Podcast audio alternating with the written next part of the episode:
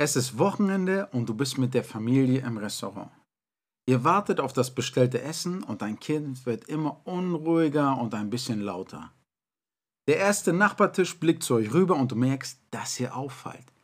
Das macht dich ein bisschen nervös und du versuchst die Situation zu entspannen. Als das Essen endlich serviert wird, ist dein Kind mit allem unzufrieden, will nichts essen, schmeißt das Besteck auf den Boden und fängt laut an zu weinen. Alle Blicke sind jetzt auf euch gerichtet, aber du schaffst es einfach nicht, dein Kind zu beruhigen.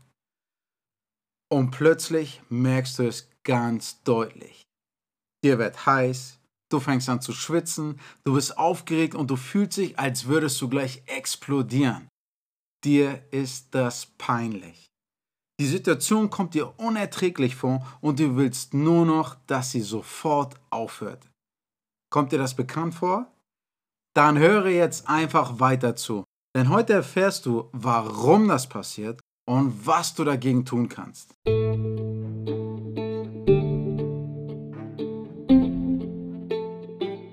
Hey mein Freund, herzlich willkommen beim From Dad to Dad Podcast.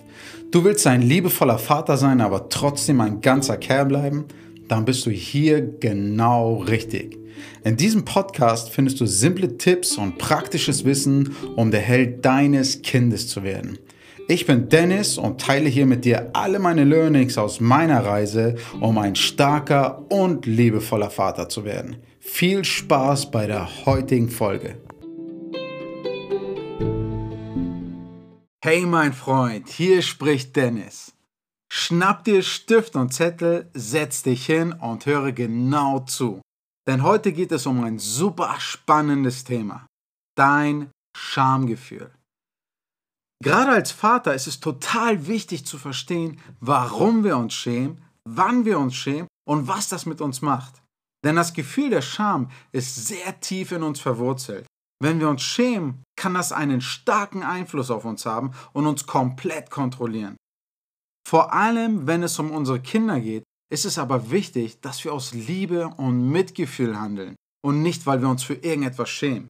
Und weil Scham meist sehr unbewusst abläuft, ist es umso wichtiger zu verstehen, warum sie so ein extrem schlechter Erziehungsratgeber ist. Lass uns also loslegen. Fangen wir beim Ursprung an. Warum schämen wir uns überhaupt? Bei solchen Fragen muss ich immer an meine Biologielehrerin aus meiner Abiturzeit denken. Frau Lange, wenn Sie das hier mal irgendwann hören, vielen Dank für Ihre Geduld mit mir. Es hat sich aber gelohnt. Ein paar Sachen sind nämlich hängen geblieben. Frau Lange hat nämlich immer gesagt, was für einen biologischen Nutzen hat das? Damit meinte sie, dass sich in der Evolution langfristig nur das durchsetzt, was einen größeren Nutzen für unser Überleben hat. Zum Beispiel, irgendwann vor ein paar Millionen Jahren kam mal ein Äffchen zur Welt, das nicht so war wie die anderen Äffchen. Das konnte plötzlich auf zwei Beinen stehen und sich aufrichten. Dadurch konnte es vielleicht die Früchte weiter oben im Busch herunterpflücken und Feinde aus weiterer Entfernung sehen. Das Aufrichten brachte ihm also gewisse Vorteile gegenüber den anderen und eine größere Chance zu überleben. Es konnte sich besser durchsetzen. Ein paar Äffchen später gab es dann mal eins, das hatte ein bisschen größeres Gehirn als die anderen. Dadurch konnte es besser eins und eins zusammenzählen und Werkzeuge benutzen.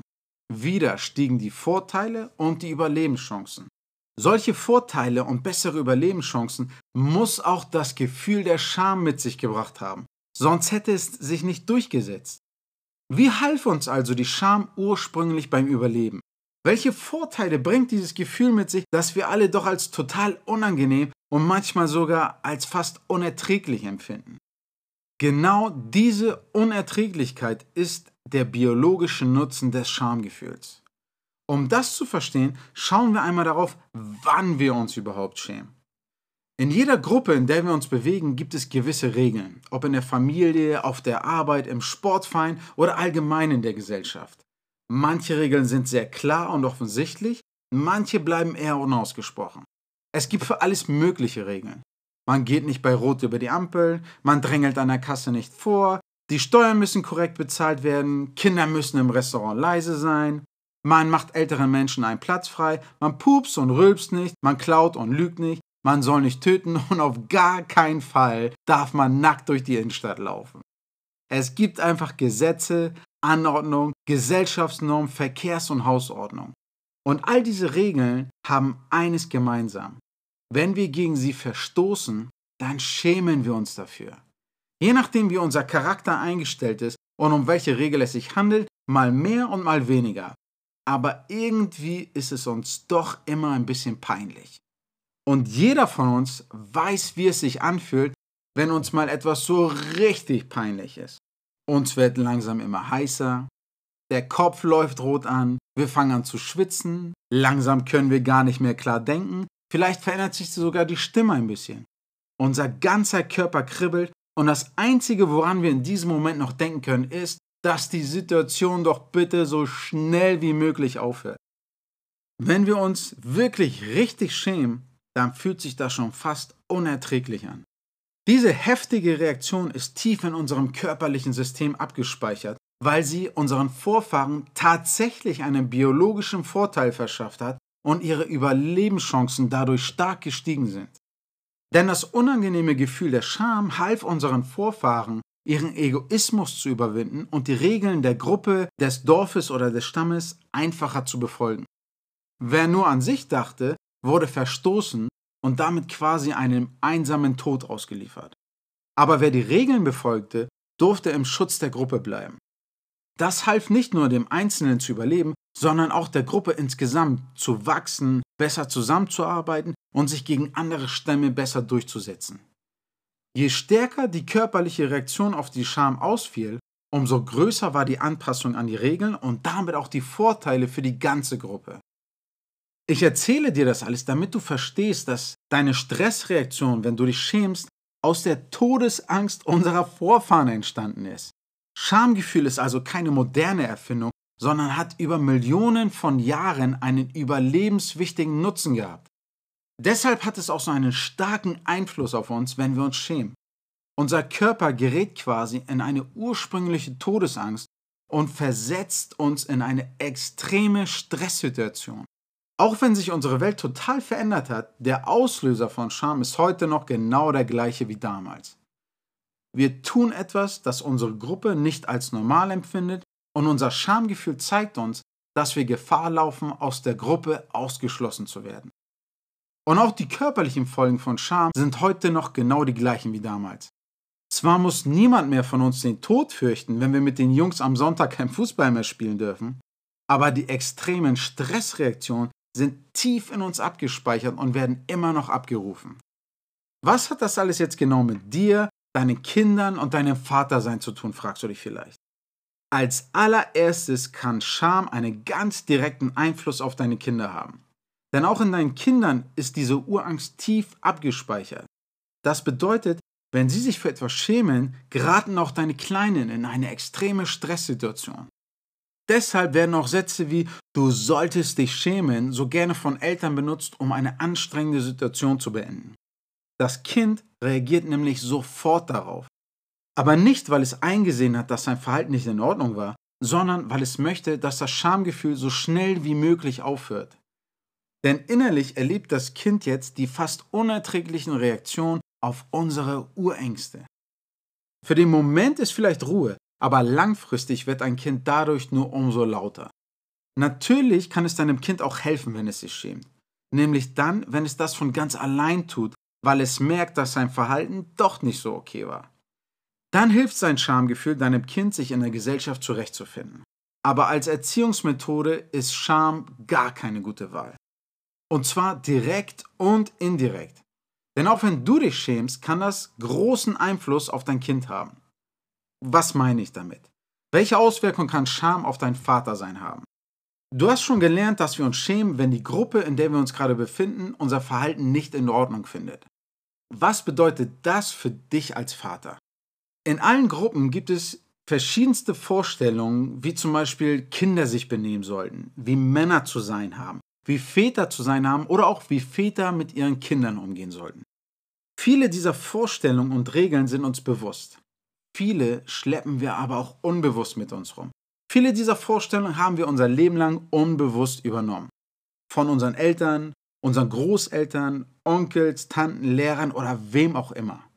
Nicht wenige dieser Vorstellungen zum Thema Erziehung, gerade die, die wir von Vätern aus älteren Generationen übernommen haben, basieren auf Macht. Und Macht hat absolut nichts in einer liebevollen Vater-Kind-Beziehung verloren. Aber ich weiß, wenn du diesen Podcast hörst, hast du zumindest ein Gefühl dafür, dass solche Vorstellungen heutzutage ausgedient haben. Was passiert nun, wenn wir oder unsere Kinder diesen Vorstellungen nicht entsprechen? Stell dir einmal vor, du bist mit deiner Familie im Restaurant. Ihr wartet auf das bestellte Essen und dein Kind wird langsam immer unruhiger und ein bisschen lauter. Der erste Nachbartisch blickt zu euch rüber und du merkst, dass ihr auffallt. Das macht dich ein bisschen nervös und du versuchst die Situation zu entspannen. Als das Essen endlich serviert wird, ist dein Kind mit allem unzufrieden, will nichts essen, schmeißt das Besteck auf den Boden und fängt laut an zu weinen. Von allen Seiten fliegen jetzt Blicke auf euch zu, der Kellner kommt mit unpassenden Ratschlägen um die Ecke und du schaffst es einfach nicht, dein Kind zu beruhigen. Vielleicht denkst du jetzt sowas wie zum Beispiel, das ist ja peinlich, was sollen die anderen bloß von mir denken? Oder sowas wie, das kann ich mir von dem Kleinen, von den ganzen Leuten jetzt nicht bieten lassen. Und plötzlich merkst du es ganz deutlich. Dir wird heiß, du fängst an zu schwitzen, du bist aufgeregt und du fühlst dich, als würdest du gleich explodieren. Es ist dir peinlich. Die Situation kommt dir unerträglich vor und du willst nur noch, dass sie sofort aufhört. Das liegt nicht daran, dass die Situation an sich wirklich so schlimm ist, sondern daran, dass dein Schamgefühl jetzt von dir Besitz ergriffen hat. Deine Urängste wurden unbewusst geweckt und du befindest dich jetzt in einer extremen Stresssituation. Wenn du genau wissen willst, was unter Stress mit dir passiert, dann höre dir Podcast Folge 13 an. Die handelt komplett von diesem Thema.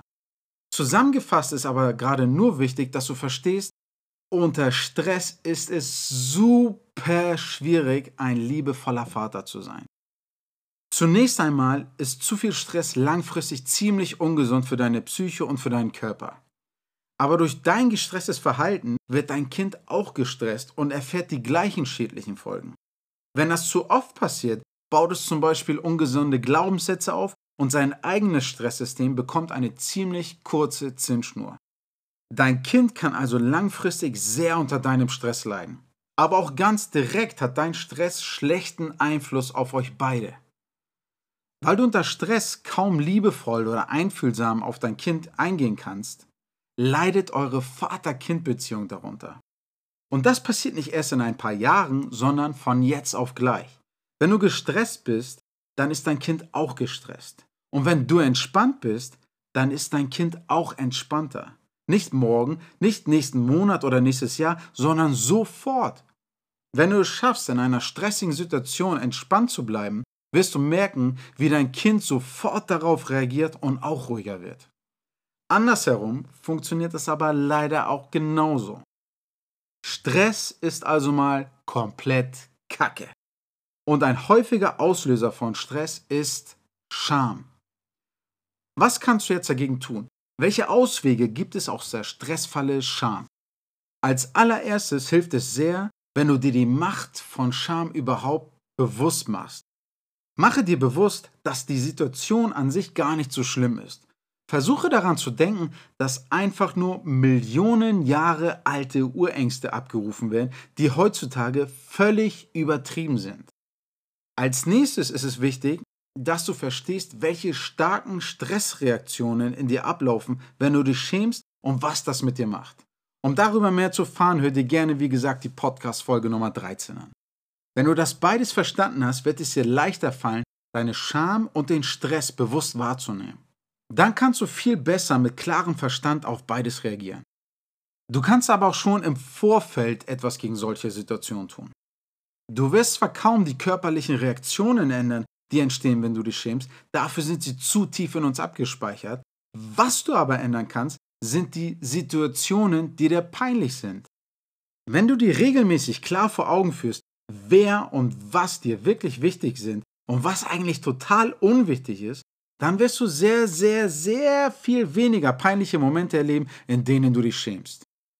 Für das Restaurantbeispiel von eben könntest du dir vielleicht im Vorfeld bewusst machen, dass du wahrscheinlich keinen von den anderen Gästen jemals wiedersehen wirst.